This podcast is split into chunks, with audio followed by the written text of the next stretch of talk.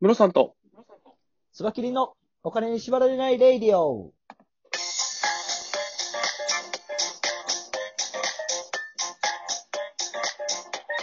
この番組は実業家で経営コンサルタントのムロさんと、スバキリ一味団長のスバキリがお送りするお金と経済のことについて話す番組です。お願いします。なんかあのークラウドファンディングで、はいはい。あのー自分たちの、あのーこの、ラジオ出演しませんかみたいな問いかけをしたところ、はい。い結構反応がありまして、や、ほんまですよね。ありがたいことに。はい。出たいという方が言ってますので、まあ、あのー本当に皆さん出ていただいて、そうですね。私のクラウドファンディング結構なんか勢いでやってみようかみたいな感じで言ったんで、事前準備何もしてなかったですね。あー今、ちょっと、いや、いざやるんやったらちゃんと事前に、あの、こういうことは聞いとかなあかんよねとかっていうところが、はい。やるってなったら出てきて、今その準備にちょっと追われてるので、少しお待ちいただいてるところなんですけど。まあでも、なんか、はあの、打ち合わせを事前にしたらいけそうな気はしますけどね。そうですね。なので、最低限こう必要な情報とか、まあ、クラウドファンディングもすでにやってる方は、プロジェクトページとかもあるでしょうし、そういうのを見せていただきながら、どういう形で、あの、ご紹介させていただいたら、応援になるかなっていうのをちょっと考えながらやっていけたらなと、そうですよね。はい、いうところで、やっていこうと思ってます。では、今日のニュースはどんな感じでしょうか今日なんですけれども、えっ、と、GoTo イート。はい。あの、GoTo トラベルの飲食店版のやつですね。はい。はい。これの効果で、えっ、と、グルナビがはい、営業赤字は54億円だったんですけれども、はい。はい。あの、予約の件数自体は2倍以上になりましたっていうようななら、ニュースが出てますね。件数2倍ですけど、以前あった、あの、なんですか、GoTo 錬金術でうんうん予うん。約しまくってるやつも入ってるでしょうからね。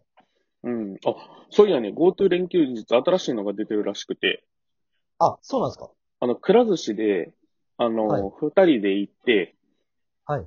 予約していくじゃないですか。で、一人が2000円分ぐらい食べて、はい。で、一回出てから、もう一回二人で入って2000円分食べるっていう。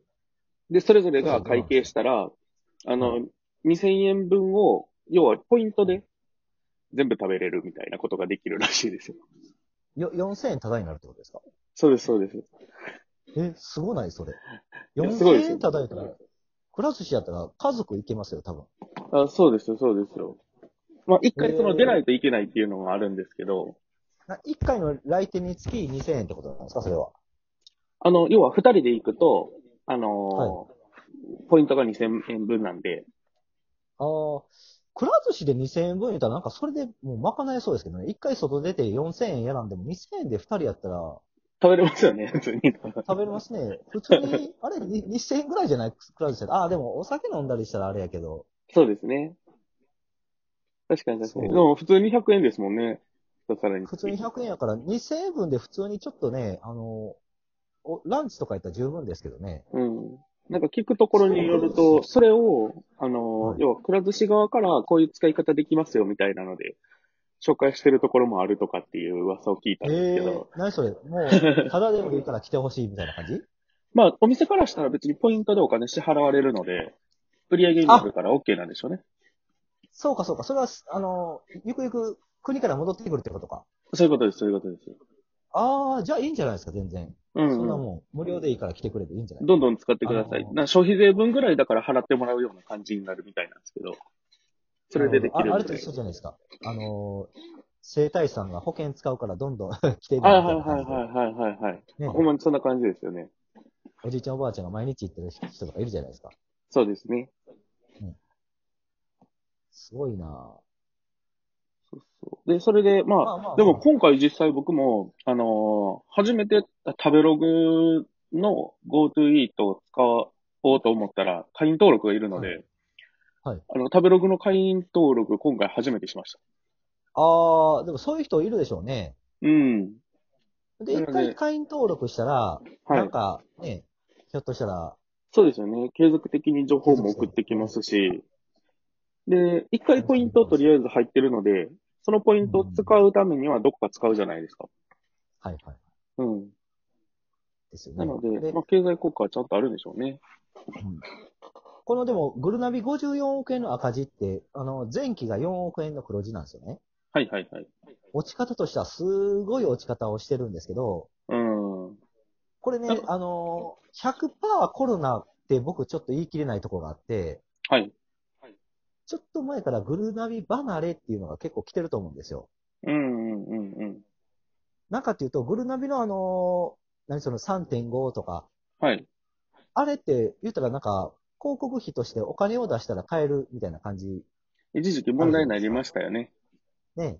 うん。お金をお金を出さないと広告費を多上の方に表示しないく払ってるところのものが点数高く表示されて、うん払ってないところのが安く、安くというか、低く評価されるみたいな。そうんうんうんう。。け結局それってだから本当の口コミじゃないので、はい。僕はもうほぼほぼ見てないんですよ。なるほどな。それより知ってる人のお店に行ったり、うんうんうん。ね、あのー知ってる人と一緒に行くとか、知り合いのお店とか、そういう感じで飲食店って選んでますけどね。気持ちめちゃくちゃわかりますよ。そんな須田りさんに朗報があるんですよ。はい。はい。あのーグルメアプリでですね、レッティというやつがあるんですよ。レッティ。はい。はい。RETTY でレッティなんですけど、はいこれあの、実名アカウントで登録して、あのーはいそのグルメ情報を共有する口コミアプリなんですよ。はいはいはいはい。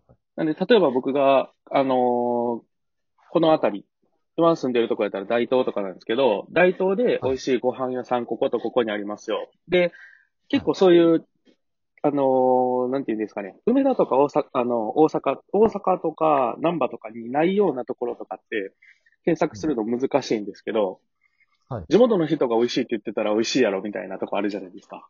ああ、そうですね。そういう情報を共有したりできるアプリなんですよ。うんうんうん。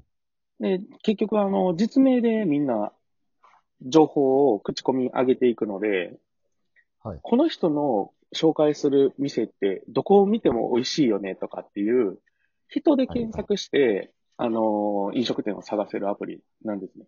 すごい。はい。まさ例にえば、こうまあまあ、極端な話、本邪魔かの石塚さんが言ってるから美味しいやろ、みたいな感じ。あそうそうそうそうそう。なので、石塚さんが、あの、お気に入りってつけてるお店は、こんだけありますよ、みたいなリストが見れたりとか、うんうんうんうん。その情報を共有できる感じですね。すごいな、このレッティ。今ちょっと調べてみたんですけど、はい。ユーザー数4000万人って、うん。すごないこれ。へえそうなんですよ。なんか結構昔からあるサービスなんですけど、僕大学生の時とかからあるので、そうなんですね。確か。えー大学、大学の時か、社会人になってすぐかなぐらいだと思うんですけど、結構長くやってるサービスなんですけど、実はこの度、あれですよ。ここの会社、あの、新規上場することが決まってまして、ほんまですね。 10月の東証30日に、はい、東証マザーズに上場します。明日上場。そうですね。これはでも、結構伸びそうですよね。面白いと思いますね。検索の、飲食店の検索の仕方は、間違いなく今後も変わっていく流れやとは思うので、はいはい。うん。いや、ちょうど、あの、僕のクライアントでも一人、あのーサッシーっていうアプリをはい。広はい、めるためのクラウドファンディングをはい、はい、来月する予定なんですけど、はい。サッシーって何かっていうと、指原莉乃ちゃんじゃないんですかじゃないんで すよ。それを狙ってるらしいんですけどね。あのーまあ、心に刺さるっていうはい、はい、はい。感じで、インスタと Google マップを連動させてるアプリなんですよ。うーん、うん、うん。現状、インスタって調べても、あの、はいマップとかの表示がされないんで、結局インスタで調べたお店を Google で検索し直してっていうことをしてるんですけど、はい。そのアプリを使えば、インスタの写真を見て気に入ったものをポンって押すと、そのまま Google マップが表示されて、自分の家からのじゅ経路とかも表示されるようになるんですよ。へー。だからインスタあの、写真、インスタの位置情報と Google マップ連携させるような感じになるんですかね。あ、そうそうそうそう、そうなんですよ。へー。で、しかもそれをおすすめで何とか、何個か加えていくと、自分のマップがどんどん拡充されていくんですよね。はい、はい、はい、はい。で、人のマップも見ることができるんですよ。なるほど、なるほど。例えば、ムロさんが、はい。あの、南部あたりでおすすめにしてるお店を見て、あでだからこの、レッティみたいな使い方ができるんですよ。ほうほうほうで、ほそうれほ、それと Google マップが連動してるから、僕の家からそのムロさんのナンバーでおすすめのお店までを、ビーう。うんうマップで見たりとか、そういうことができるっていうアプリです。ん。なるほどな。面白いですね。はい。そうなんですよ。インスタ映えスポットとか共有してくれる人っておもろいかもしれないですね。ねえ。なんかこう、写真すごい撮るの上手な人とかいるじゃないですか。はい。で、ここのところ場所で撮ったらこんな写真撮れますよみたいなのが共有されてるとか。で、その、プロジェクトオーナーさんが狙ってるのは、えー、お出かけ DJ っていう職業を作りたいと。ほう。お出かけ先をそういうふうに何個かセレクトして、ああ、そういうなるほど、なるほど。紹介する人。結局、なるほど、なるあほど。の、音楽の DJ って曲を紹介して、ね、セレクトしてやってるだけですけうんうんうど、んすごい収入を得てるじゃないですか。別はにい曲を作ってるわけじゃないんですけどね。そうですね。そういう感じで、美味しいお店とかをちゃんとこう、これ食べた後これやったらいいよねっていうのをできる人が、はい。職業によっても面白いよねっていうのをやろうとして。なるほどな。あでもそれ分かる気がしますね。結構こう、今も情報が溢れてるので、どの情報を選択してどこに行ったらいいのかって、選ぶのが難しくなってきてる気がするんですよそねうで。すね。そういうのをセレクトしてくれる人。だからまあ DJ みたいな職業の人はが、旅だとか、あの、お出かけでも出てきても面白いんじゃないかなっていう考えですね。あ。なるほど。面白いと思います。はい。これはちょっと期待ですね。なるほど。という感じというこで、引き続き、あの、このラジオに、あの、はい出たい方、えっ、と、クラウドファンディングの PR したい方も募集してますので、はい。よろしければ、どしどしご連絡いただければと思います。はい。Twitter の DM か、あの、ラジオのコメントに送っていただけたらと思いますので、よろしくお願いしよまろすしく。お願いします。失礼します。